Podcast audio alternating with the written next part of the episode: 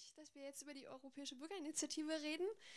Ähm, der Königsweg zur partizipativen Demokratie. Ähm, ich freue mich auch, dass äh, Heike Achte noch eingesprungen ist äh, und jetzt uns darüber was erzählen kann. Äh, Heike Achte arbeitet bei, der, bei Eugent, der Europäischen Gesellschaft für Entschleunigung, und dort als Geschäftsführerin und Umweltberaterin. Ähm, sie hat schon vor 20 Jahren das Büro für Umweltkommunikation gegründet. Das ist wirklich schon lange her und schon immer dabei. ähm, und hat damals schon im Bereich Umwelt- und Verkehrspolitik Kampagnen durchgeführt oder da mit NGOs zusammengearbeitet. Ähm, wenn irgendwas falsch ist, dann unterbrichst du mich. Ja? Und seit 2000 ähm, ist sie vor allem auf der EU-Ebene politisch aktiv. Und auch dort geht es immer um Partizipationsmöglichkeiten und die Mitentscheidung, vor allem auch von Gruppen und Personen, die halt kein Lobbybüro in Brüssel haben. 2012 äh, ist ja die Europäische Bürgerinitiative in Kraft getreten. Auch da war sie eine der ersten, die das ausprobiert haben. Ich glaube, da ging es viel um die 30 Kilometer in den Städten, äh, Kammer, ähm, durchzusetzen als Standard. Und derzeit äh, engagierst du dich aber auch ähm, dafür, dass da die Europäische Bürgerinitiative generell als ein echtes Demokratie- und Partizipationsinstrument verankert wird. Ja? Genau. Okay, dann übergebe ich jetzt und ähm, ja, bin gespannt, was wir hören. Danke. Dankeschön für die nette Einführung. Ähm, das, der Titel, den ihr da seht, ECI Campaign neben meinem Namen, der, der zeigt schon an, ähm, ECI Campaign heißt die Kampagne für eine bessere europäische, also European Citizens äh, Initiative, seit der, äh, bei der ich so seit ungefähr einem Jahr dabei bin, weil einfach aus dem simplen Grund heraus, weil das absolut notwendig ist. Aber zunächst einmal willkommen bei den großen Versprechungen, die wir ja schon seit einigen Jahren bekommen haben für eine echte transnationale ähm, partizipative Möglichkeit moderner Demokratie für die gesamte Europäische Union, genannt eben Europäische Bürgerinitiative. Ähm, seit dem, zweiten, seit dem 1. April 2012, der Datum ist, das Datum ist übrigens kein Witz, es ist wirklich der 1. April, ähm, ist es tatsächlich möglich, dass EU-Bürgerinnen die EU-Kommission direkt auffordern können, einen Gesetzesvorschlag zu machen. Das ist ein Recht, was bei der EU sehr hoch angesiedelt ist, das bisher nur dem EU-Ministerrat und dem EU-Parlament vorbehalten war. Jetzt ist es also auch für eine Anzahl von, von Bürgerinnen möglich. Die genaue Anzahl ist festgelegt. Es muss mindestens eine Million äh, Stimmen geben, die gemeinsam einen, diesen Gesetzestext, den Text für die Aufforderung unterschreiben. Neben dem Recht, äh, das Europaparlament zu wählen und dem Recht, äh, an das Europaparlament eine Petition zu richten, ist die neue Europäische Bürgerinitiative die eigentlich die dritte Säule, die dritte große Säule für ein demokratisches Mitentscheiden von jedem Einzelnen. Ähm, soweit die Versprechungen. Der erste kleine Pferdefuß steht in dem Satz darunter auf der, äh, auf der Präsentation. Die Europäische Bürgerinitiative ist nicht verbindlich für die EU-Kommission. Das war ursprünglich angedacht, Wer äh, sich erinnert, dass es so um das Jahr 2000 über längere Zeit, ich glaube zwei Jahre lang, einen sogenannten Europäischen Konvent gab, der mit dem Ziel angetreten war, eine europäische Verfassung auszubauen, der wird wissen, dass dort auch der Vorschlag diskutiert wurde, ein Referendum einzuführen. Das ist damals gescheitert an den großen Widerständen und als abgespeckte Version ist übergeblieben die Möglichkeit, solch ein äh, Begehren für, an die Kommission heranzutragen. Also quasi zumindest schon mal ein Thema auf dem Schreibtisch der Kommission zu platzieren. Die Einschränkung war dann, dass die Kommission frei ist zu entscheiden, ob sie aus diesem Thema einen Gesetzesvorschlag macht oder nicht. In jedem Fall muss sie das Thema ausführlich prüfen und sie muss auch genauso umfassend begründen, wenn sie ablehnt, etwas dazu zu machen. Das ist die Wurzel des neuen Paragraphen. Das Wichtigste ist eben die Anzahl der von mindestens einer Million von äh, wahlberechtigten EU-Bürgerinnen, die aus mindestens sieben Staaten kommen müssen, äh, die also quasi die Kommission dann auffordern dürfen. Artikel 11 ist der entscheidende Artikel. Man merkt an der Zahl, es ist relativ hoch angesiedelt, nämlich es steht unter den allerersten Paragraphen des Vertrags, also noch vor den eigentlichen Bestimmungen, die die sogenannten Arbeitsfelder der Kommission und der EU bestimmen. Das gehört, ist also noch einer der Grundsatzartikel. Was ist die Möglichkeit einer EBI? Wie ich schon gesagt habe, das, was alle eigentlich anstreben, die Möglichkeit, eine Gesetzesänderung zu erreichen, beziehungsweise ein neues Gesetz zu erreichen. Es gibt aber noch mehr. Und zwar, äh, weil dieses Instrument ja nicht unter dem Thema Demokrat, äh, direkte Demokratie läuft, nämlich mit Entscheiden, sondern eher im Augenblick unter dem Thema Partizipation, also mit Reden, gibt es noch Nebeneffekte, die aber genauso erheblich sein können. Einer ist eben die Möglichkeit, ein bis dato noch eher unbekanntes Thema in ganz Europa bekannt zu machen. Zum Beispiel, ähm, vielleicht erinnert ihr euch an das bedingungslose Grundeinkommen, zu dem auch eine EBI durchgeführt wurde und das dadurch einen ziemlichen Auftrieb in der öffentlichen Diskussion bekommen hat. Was andere, dazu gehört auch noch die Möglichkeit, Verbündete zu finden, mit einer großen Betonung auf der Möglichkeit, Verbündete zu finden, von denen man bis vorher noch gar nicht wusste, ähm, wo man, äh, zu, nach denen man auch nicht gesucht hat. Das ist also bei unserer EBI sehr stark passiert. Wir hatten plötzlich Verbündete bei, bei Bürgermeistern, bei einzelnen Städten, wo wir uns vorher nicht haben träumen lassen, dass von dort überhaupt jemand kommen könnte. Natürlich die grenzüberschreitenden Netzwerke, die vor einer EBI oder einer äh, ähnlich bedeutenden Kampagne sehr eingeschränkt waren. Durch die Tatsache, da ist was in der ganzen Europäischen Union, hat dieses Thema eine Bedeutung bekommen, die eigentlich unglaublich viele Leute beeindruckt hat und natürlich auch dazu motiviert hat, dabei zu sein. Und ein netter kleiner Nebeneffekt, der für uns sehr wichtig war, man kann ein Thema, was man einreicht, äh, bei der Kommission überprüfen lassen. Ich werde das gleich in dem Verfahren, wie es funktioniert, nochmal erklären. Es findet in dem Bereich jedenfalls eine juristische Prüfung statt. Und am Ende der Prüfung steht eben die Entscheidung, ja, das gehört in den Arbeitsbereich der Kommission. Da kann man eine Gesetzgebung veranlassen. Oder die Entscheidung, nein, aus juristischen Gründen ist es ganz außerhalb der Kompetenz der EU.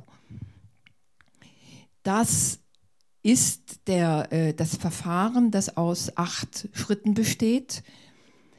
Und wenn man jetzt, im, äh, wenn man jetzt darauf achtet, dass ähm, die Europäische Bürgerinitiative in besonderem Maße auch auf Online-Tools setzt, ist der erste Schritt vielleicht nicht so wahnsinnig bedeutend. Genügend Aktive finden und ein, ein Bürgerkomitee von sechs verantwortlichen Personen zu finden, das lässt sich natürlich mit sozialen Medien, mit äh, Online-Verknüpfung viel, viel leichter erreichen als zu dieser sagenhaften, äh, sagenhaften Zeit, die Vera gerade genannt hat, nämlich vor 20 Jahren, als ich angefangen habe mit meinem Büro.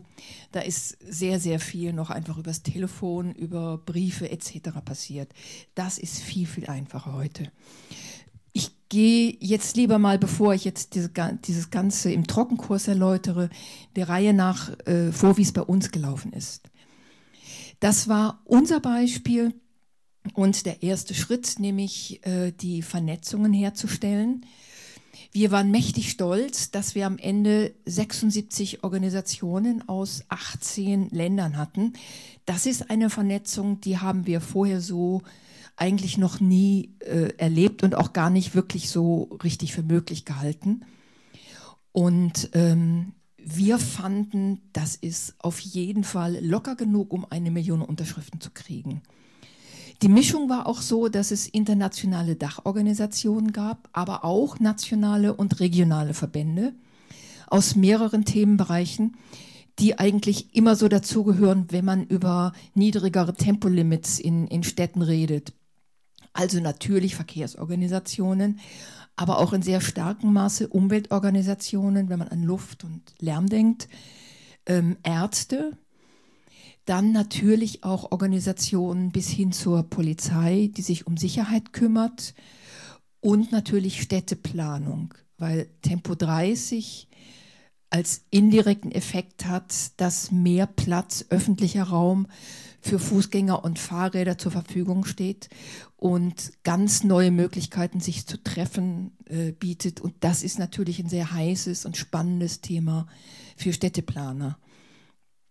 Auch das war natürlich eine Leichtigkeit, ein Bürgerkomitee zu kriegen, das in, äh, aus, also mit Personen aus äh, sieben Ländern, das ist die, die Vorgabe der, der EU-Gesetzgebung für eine europäische Bürgerinitiative. Von denen kannte ich vorher nur einen einzigen, aber es war wirklich eine Sache von, von wenigen Monaten, von zwei Monaten, glaube ich. Dann hatten wir diese sechs Personen zusammen. Das war schon einfacher. Und das ist mit ein Grund, das wird jetzt immer wieder passieren, auch wenn es bei der Bürger, äh, bei der Europäischen Bürgerinitiative in großem Maße um Online-Campaigning geht und um neue Möglichkeiten, die Online-Tools uns bieten, wird das immer wieder überlagert von anderen Themen, von anderen Aspekten, die man mit berücksichtigen muss und die sehr, sehr maßgeblich sind für die Entscheidung. Ähm, da geht es zum Beispiel darum, ein Thema so zu formulieren, dass es den juristischen Check übersteht. Bei uns war das nicht ganz einfach, denn Tempo 30 wurde uns von allen immer wieder gesagt, ähm, das ist ein lokales Thema, bestenfalls ein nationales Thema. Und wir haben tatsächlich ein halbes Jahr gebraucht, bis wir eine wirklich wasserdichte Formulierung hinbekommen haben. Und natürlich gibt es Anknüpfungspunkte bei der äh, Politik der Europäischen Union. Das sind in unserem Fall jetzt ähm, Umweltaspekte, also die Luft, die sauberer wird, wenn weniger Benzin verbraucht wird und in die Luft geblasen wird, Lärm, der reduziert wird, ähm, Staus, die aufgelöst werden, der Ver Verkehr, der besser und wen abgasfreier fließt. Ähm, gleichzeitig auch die Verkehrs die Verkehrssicherheit. Das sind klassische EU-Themen. Aber wir haben noch mehr gebraucht, das war uns klar. Und deshalb haben wir das Thema so formuliert, dass wir sagten, die Städte sollen, wenn es einen neuen Standard gibt, selber ganz alleine über, die Aus, äh, über Ausnahmen entscheiden dürfen, wo sie höhere oder niedrigere Tempolimits setzen. Und das trifft, äh, ist quasi die Verbesserung der sogenannten Subsidiarität das ist das Prinzip, das sagt, Entscheidungen sollen dort getroffen werden, wo sie am relevantesten sind. Also von der Ebene, also lokale, regionale, nationale. Und mit diesem kleinen Trick haben wir es geschafft, dass die Kommission nicht anders konnte, als es anzuerkennen. Aber ähm, die Formulierung des Themas war natürlich, sagen wir mal, nicht wirklich sexy. Sie war relativ abstrakt wir waren dazu gezwungen und wir haben das dann eben auch in Kauf genommen.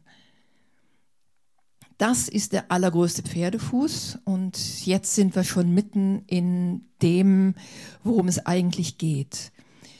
Ähm, uns allen ist wahrscheinlich vertraut, Compact Avas. Man kann äh, in, wenigen, in wenigen Tagen, Wochen Hunderttausende von Unterschriften kriegen. Und das hat uns am Anfang auch beflügelt.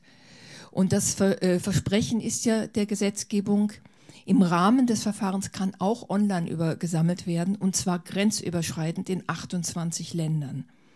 Und das ist tatsächlich Demokratie in einer ganz neuen Dimension, ähm, alle anderen Sammlungen vorher waren ähm, entweder innerhalb von nationalen Grenzen oder aber in einer relativen Unbeliebigkeit äh, Beliebigkeit wie bei Avars, wo man nur ganz wenige ähm, Angaben machen muss und auch relativ wenig Verbindlichkeit bei dem Instrument selbst hat. Man kann damit öffentlichen Druck erzeugen, aber hier geht es ja tatsächlich um Agenda-Setting bei der Kommission.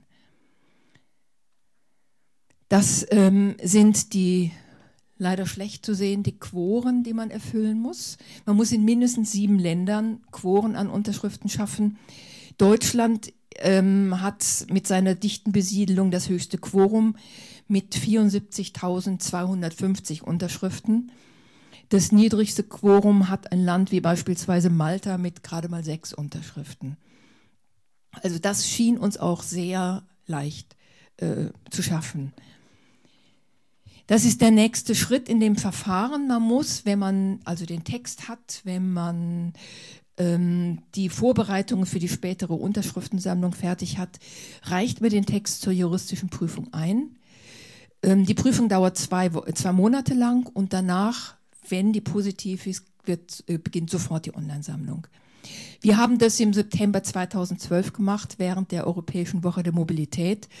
Und das ist uns eigentlich, das war ganz glatt und unser erster, allergrößter Erfolg. Die EU-Kommission hat uns bescheinigt, dass es tatsächlich ein Thema ist, was in ihrer Kompetenz liegt. Und wir hatten einen netten Lobbying-Effekt. Äh, wir haben eine kleine Aktion gemacht, in deren Rahmen wir dann als Überraschung dem damaligen Verkehrskommissar den Text von unserer EBI überreicht haben. Und der hat wirklich äh, der war wirklich tief beeindruckt. Das ist so ein Teil von den Aktionen. Ihr seht, da, hat, da, ist nicht, da steckt wenig online drin. Und tatsächlich ist bei ähm, sämtlichen EBIs 45 ähm, ist so der Stand vom letzten Oktober gewesen. Ungefähr ein Drittel der Unterschriften offline gelandet, äh, gesammelt worden. Und die waren natürlich auch begleitet von Aktionen. Wie gesagt, der, einer der Nebeneffekte ist, dass man das Thema ins Gespräch bringt. Und Straßenaktionen, Events sind von allen dabei als absolut unerlässlich und wichtig angesehen worden bisher. Erfolgsgeschichten haben wir gehabt und wenn ihr sie euch durchlest, äh, werdet ihr feststellen, es sind lauter lokale Erfolgsgeschichten. Entweder eine Stadt wie die äh, äh Bilbao in Spanien, die sich tatsächlich die einen ähm, Antrag von Aktiven kassiert haben, dass in ihrer Stadt Tempo 30 eingeführt werden soll und die, dem, die sich dafür dann auch entschieden haben. Oder aber ähm, in Güstrow in Mecklenburg-Vorpommern, wo ein Bürgermeister seine Bürger aufgerufen hat, ähm, zu unterzeichnen. Das heißt, da wird jetzt in so kleinem Rahmen die bisherige repräsentative Demokratie auf den Kopf gestellt, was uns mächtig gut gefallen hat bis hin zu einer globalen Dimension, wo WHO und OECD sich extra geäußert haben, um zu sagen, das ist ein wichtiges Thema, das wir eigentlich auch unterstützen. Das ist natürlich, solche kleine Folge sind die Pfunde, mit denen man wuchern kann, egal wie erfolgreich oder erfolglos dann am Ende die Unterschriftensammlung geworden ist. Ähm, wir haben ein Jahr lang mächtig gearbeitet. Wir haben Unterschriften aus allen 28 Ländern. Und möglicherweise werdet ihr euch wundern, aber wir haben nicht mehr als am Ende 50.000 zur Überprüfung eingereicht. Das ist Ähnliches ist ähm, den allermeisten anderen EBI passiert. Wie das bei diesen läuft, weiß ich nicht. Ähm, wir haben bisher 45 EBIs eingereicht bekommen in den, äh, jetzt in den letzten zwei Jahren. Zurzeit laufen eben diese drei und das ist wahnsinnig wenig. Und bei keiner von diesen drei EBI kann man unterschrei unterschreiben. Ich habe es heute Morgen noch ausprobiert. Es gibt keinen Zugang zur Online-Software. Es gibt auch offensichtlich keine Website, wo man sich ein Formular ausdrucken könnte oder so weiter. Und von ähm, einer der mittleren EBI, die um Armutsbekämpfung geht, habe ich vor kurzem noch gehört. Die hadern mit der, ähm, mit der Software für die Online-Sammlung. Und das ist der, ein Pferdefuß und eine wirklich vitale Behinderung gewesen, die sämtliche Organisatoren bisher gemerkt haben. Das heißt, von der Idee her ist ähm, dieses Prinzip der EBI für eine On für Online-Aktivierung und Online-Demokratie hervorragend geeignet. Von der Durchführung her ist es bisher leider eine Katastrophe. Mit dem Ergebnis, dass, ähm, Augenblick, hier komme ich mal dass von den bisher eingereichten EBIs nur drei mehr als eine Million Unterschriften hatten. Wenn man sich die Träger ansieht, ähm, zwei von denen sind die ganz großen Player. Eine wurde von Gewerkschaften eingereicht, die andere von der katholischen Kirche. Keine EBI war bisher erfolgreich in dem Sinn, dass die Kommission handeln würde. Und was das Schlimme ist, 20 EBIs sind durch die juristische Vorprüfung gefallen. Fünf davon sind daraufhin vor den EuGH gezogen, in der Überzeugung, ähm, die Kommission ist zu wählerisch, sie lehnt ab, wo sie eigentlich gar nicht ablehnen dürfte.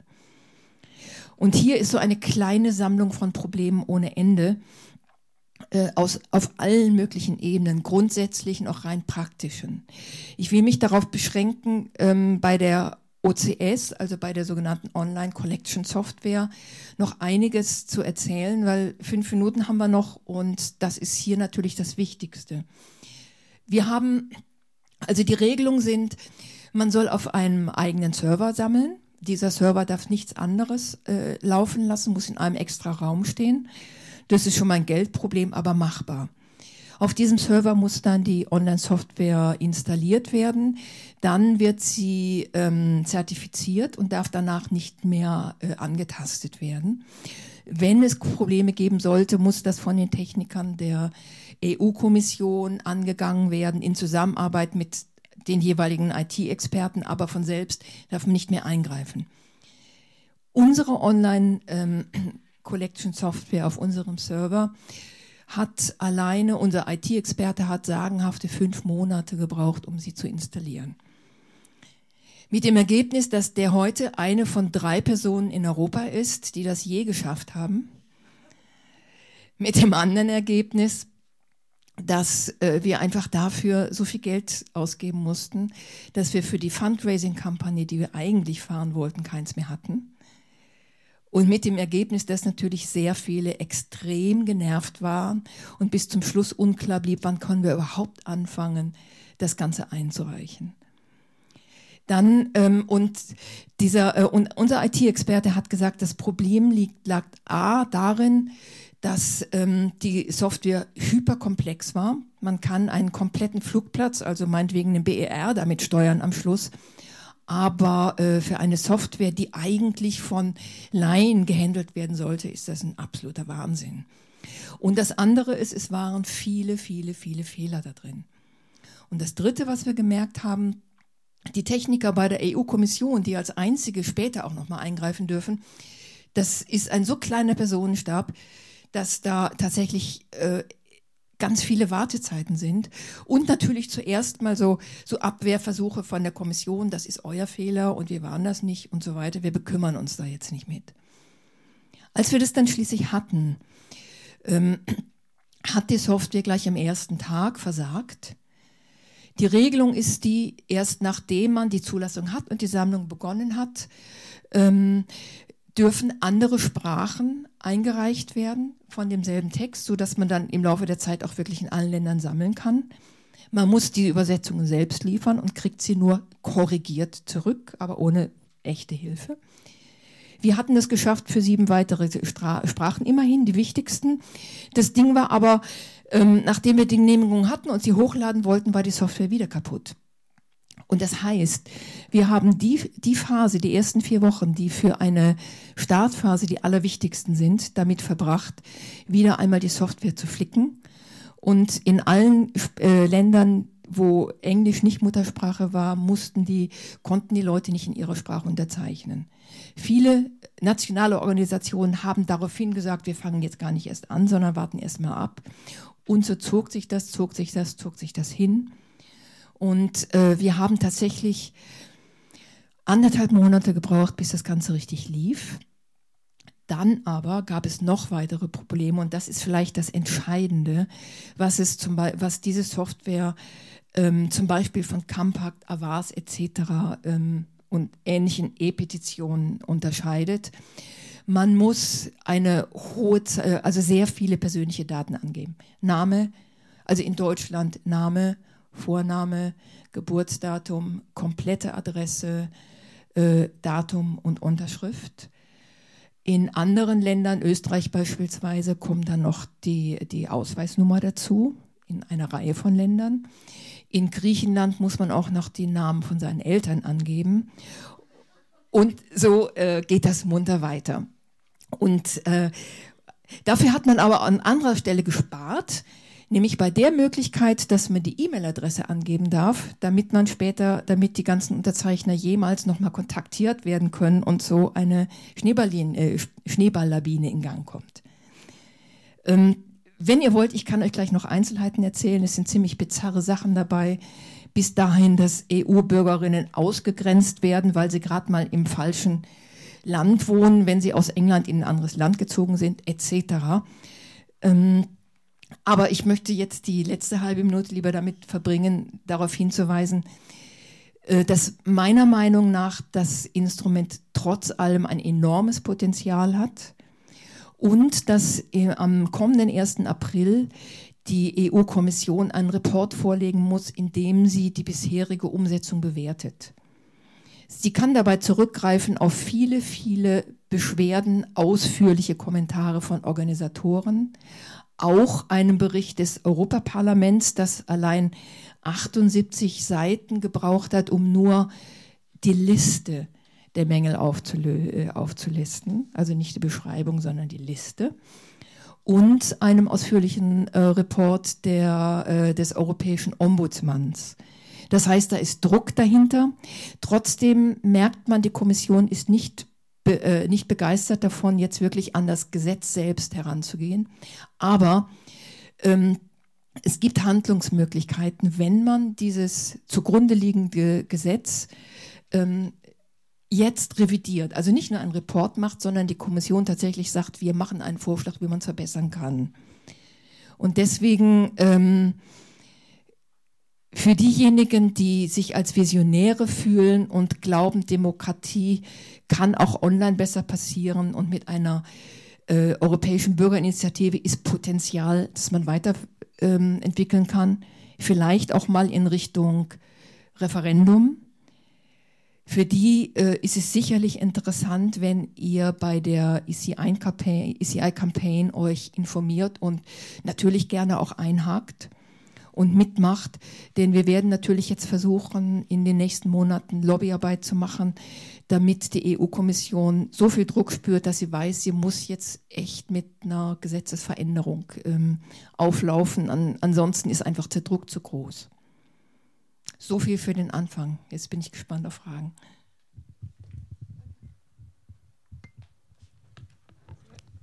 Ähm, ich bin Marita Strasser von, von Campact und ähm, wir haben im letzten Jahr eine äh, europäische Bürgerinitiative ähm, beantragt und wir haben ähm, etwas äh, sehr viel schlechtere Erfahrungen gemacht. Zum ersten haben wir einen, den Legal Pre-Check, also diese Rechtsberatung beantragt ähm, im Juli und wir bekamen keinen Legal Pre-Check. Wir wurden immer wieder vertröstet maximal zwei Monate darf sich die EU-Kommission davon äh, für Zeit nehmen und wir haben keine Auskunft bekommen, sondern direkt die Ablehnung. Also wir mussten dann irgendwann einreichen, ähm, weil wir einfach äh, bestimmte äh, Milestones für unsere Kampagne uns gesetzt hatten und die Zeit nicht mehr hatten. Wir hatten die, haben die Software relativ schnell äh, zertifiziert bekommen, weil wir auch direkt den Xavier Dutroux genommen haben ähm, der ja für die Right to Water ECI das schon mal gemacht hat, der die ähm, Software ähm, äh, beherrscht und uns das gut aufgesetzt hat. Aber wir wurden praktisch von der EU-Kommission tatsächlich richtig ins Leere laufen lassen. Dann wurde die, ähm, unsere Europäische Bürgerinitiative mit zwei Argumenten abgelehnt. Einmal ähm, äh, das Mandat für die TTIP-Verhandlungen und die CETA-Verhandlungen sei kein Rechtsakt was wir eine abenteuerliche Rechtsauffassung finden. Und das Zweite ist, die EU-Kommission behauptet, man könne die Kommission nur positiv zu etwas ermuntern, aber nicht auffordern, etwas zu unterlassen. Ähm, wenn diese beiden, und wir haben, wir, aus diesem Grund haben wir auch geklagt, ähm, denn wenn diese beiden Rechtsauffassungen Bestand hätten und das letzte Wort wären, ähm, dann wäre das äh, schon mal dramatisch kastriert, dieses Instrument. Damit will ich sagen, ähm, die EU-Kommission hat nach meiner Meinung äh, unsere Europäische Bürgerinitiative abgelehnt, weil sie vermuten konnte und vermuten musste, dass wir sehr schnell die Quoren überschreiten. Wir haben sie ja, nach einem Monat hatten wir die Millionen ähm, und nach anderthalb Monaten hatten wir auch die Quoren in mehr als sieben Ländern. Das ging sehr ratzfatz. Äh, wir sind jetzt bei 1,6 Millionen und zwölf Ländern. Ähm, äh, die, also die hat die EU-Kommission hat aus politischen Gründen sich das vom Hals gehalten und zwar gerade und bei den, gerade bei den europäischen Bürgerinitiativen, wo da machtvolle, kampagnenstarke Organisationen dahinter steckt und wo eine große Erfolgswahrscheinlichkeit ist, ist auch die Wahrscheinlichkeit größer, dass sie sich das vom Leib halten wollen und aus politischen Gründen mit fadenscheiniger Argumentation das verbieten. Und das Problem ist, dass der Bock als Gärtner auftritt. Also die EU-Kommission, die dadurch mit diesem Instrument gequält werden soll, unter Druck gesetzt werden soll, ist auch gleichzeitig die, derjenige, der sagt, hm, nehme ich, nehme ich nicht. Ähm, es ist natürlich, also für eine, für eine Reform muss man eigentlich dieses fundamentale Problem mit angehen. Und noch eine letzte Bemerkung will ich mir erlauben. Was wir dann gemacht haben, ist, wir haben gesagt, wir nennen es einfach selbst äh, Europäische Bürgerinitiative und machen es trotzdem nach ungefähr denselben Regeln, wobei wir ähm, äh, diesen Datenwahnsinn, den du ja zum Schluss er erwähnt hast, dass die Leute da irgendwie die Namen ihrer Eltern angeben, das haben wir sein lassen. Wir haben also sehr viel weniger Daten gesammelt. Ähm, aber das reicht, um einfach politisch darzustellen, ähm, wie, der, wie die politische Unterstützung für das, äh, für das Anliegen ist, wie europäisch sie ist und daraus eine europäische Kampagne zu machen. Denn die Hauptsache ist, glaube ich, weniger das Scharmützel mit diesen EU-Bürokraten und den äh, Organisationen, sondern die Hauptsache ist, dass man praktisch damit ein Instrument hat, wirklich eine europäische Kampagne zu machen, ein Rückgrat für eine Kampagne, ein richtiges Netzwerk aufbauen kann.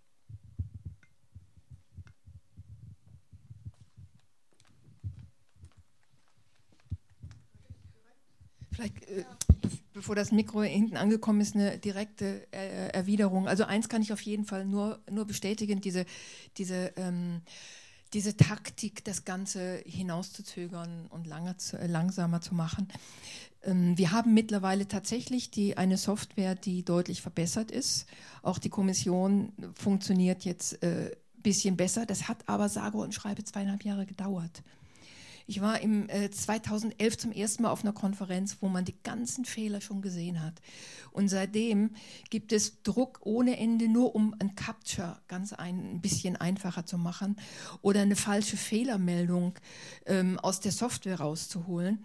Das heißt, da, da ähm, ist so wenig wirklich Begeisterung oder wirklich Überzeugung dahinter, äh, dass man wirklich glauben kann, es wird bewusst verhindert. Ich bin mir nicht sicher. Aber es kann sein. Und mittlerweile, ähm, ich finde eure selbstorganisierte EBI absolut fantastisch. Ähm, erstens, weil sie so gut läuft, zweitens wegen des Themas, drittens auch, weil sie sehr gute Vergleichsmöglichkeiten bietet. Ihr habt nämlich tatsächlich kleine Änderungen bei der Software, aber die sind absolut signifikant. Und sofort ist der Rücklauf viel, viel schneller, viel höher. Und das hat nichts mit dem Thema zu tun, sondern das hat was damit zu tun, dass sie einfach nutzerfreundlicher und weniger fehleranfällig ist. Und deshalb finde ich das so toll, dass sie das macht und wirklich jeder das sehen kann. Ähm, hallo. Ähm, ich finde es äh, auch total spannend. Man kann selbstorganisierte EBIs machen. Das machen wir, oder zumindest viele hier im Raum, glaube ich, mit unseren Petitionen. Was mich aber echt interessieren würde, und deshalb bin ich eigentlich auch hier zu verstehen, welche Möglichkeiten wir haben, Anführungsstriche partizipative Politik in die europäische Politik direkt einzugreifen. Wir haben jetzt gehört, welche Hürden alle ähm, bei Campact aufgetreten sind und wir wissen auch alle, dass natürlich die Politik im Hintergrund auch noch Steuerungsmöglichkeiten hat. Aber welche anderen Möglichkeiten als die EBI gibt es noch? Ähm, Stichwort zum Beispiel Public Consultation, was von der Kommission ja auch gerne unter den Teppich gekehrt wird, was aber de facto meines Wissens eben eine offene Konsultation ist. Ähm, es gibt, das ist der äh, sogenannte, also wer nachlesen kann, kann es im Lissabon-Vertrag unter dem Paragraphen 11 nachlesen. Ähm, da gibt es vier verschiedene Möglichkeiten. Ich hoffe, dass ich sie jetzt alle irgendwie auf die Reihe kriege. Die erste Möglichkeit ist tatsächlich die ähm, Public Consultation. Die laufen, man braucht ungefähr, ich weiß nicht, wahrscheinlich 1000 Klicks, um dahin zu kommen, aber es gibt sie zu verschiedenen Themen. Und es gibt auch Newsletter, die man bei der Kommission, äh, wo man sich eintragen lassen kann, wo man dann ähm, benachrichtigt wird, wenn es neue Konsultationen gibt. Also eventuell, falls, ich, äh, äh, falls es Interesse gibt, kann ich das für euch raussuchen und euch dann noch schicken, dass ihr es auch ins Netz stellen könnt. Das zweite ist die, äh, die Petition wie sie schon genannt wurde, die geht ans Europaparlament, hat sehr viel weniger formale Hürden als eine EBI, hat aber auch weniger Relevanz, weil sie nicht mehr kann, als das Parlament aufzufordern, bei der Kommission vorstellig zu werden. Das ist also wie bei den in der katholischen Kirche bei den 14 Nothelfern. Ne? Und das dritte ist die EBI. So, und jetzt muss ich überlegen, jetzt gibt es noch, man kann auch sich selbstverständlich direkt an die Kommission wenden, informell, kann man immer machen. Und das vierte ist natürlich der europäische Ombudsmann, an den man sich wenden kann. Immer dann, wenn man glaubt, EU-Institutionen hätten nicht rechtmäßig gehandelt. Viel mehr Möglichkeiten außer den Wahlen gibt es tatsächlich noch nicht. Die EBI ist das fortgeschrittenste Instrument, was wir in der Hinsicht haben.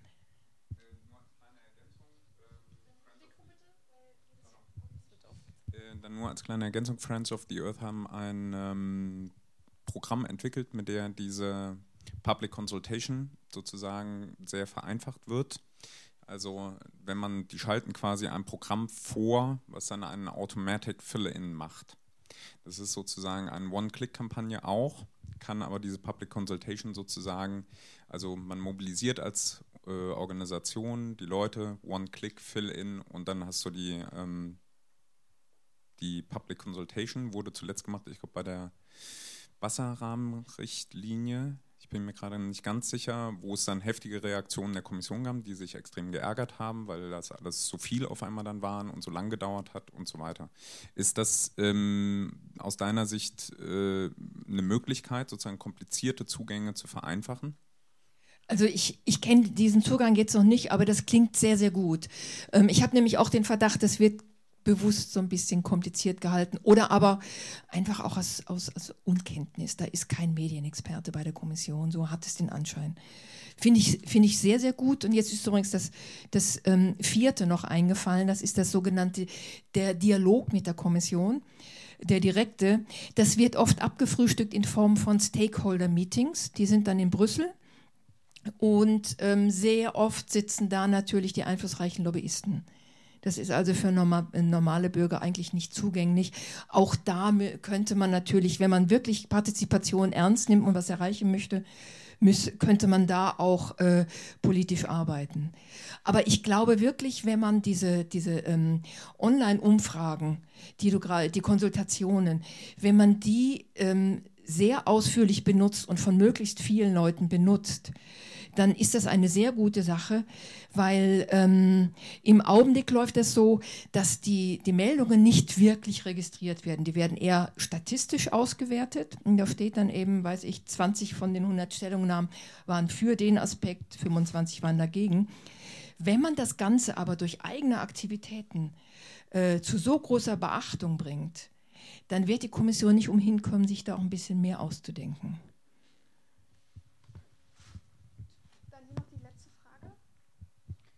Ähm, meine Frage war nochmal zu der Software. Ist die eigentlich frei und Open Source, die Software? Äh, einerseits die von der Kommission und andererseits die, die dann für die selbstorganisierte benutzt wurde und basiert die auf der Originalsoftware? Also ich kann am, äh, die besten Auskünfte zu der Originalsoftware geben, die ist frei. Sie ist Open Source, so steht es im Gesetz. Unser IT-Mensch hat vieles überprüft und hat festgestellt, dass gewisse Mechanismen so sind, dass offensichtlich doch Microsoft verwendet wurde. Also sie wurde nicht wirklich ähm, Open Source angelegt, sie ist aber Open Source nutzbar. Ähm, sie ist frei, Aber sie ist einfach wirklich schwer zu handeln und sie ist absolut nutzerunfreundlich und sehr, sehr kompliziert. Bis dahin, dass Leute gar nicht mitkriegen, gar nicht gemeldet kriegen, wenn sie aus Versehen was falsch eingetragen haben. Die, also ich würde sie ehrlich gesagt, wir haben im Augenblick nicht viel anderes, ich würde sie aber nicht verwenden.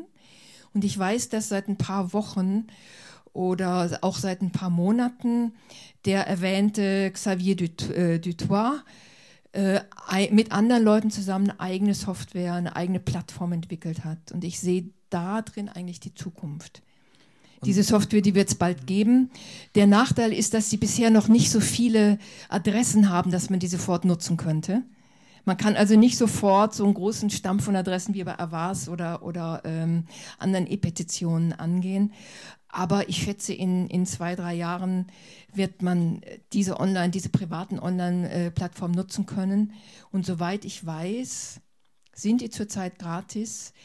Was für ein Wirtschaftsmodell da jetzt draus werden soll, äh, weiß ich jetzt derzeit noch nicht.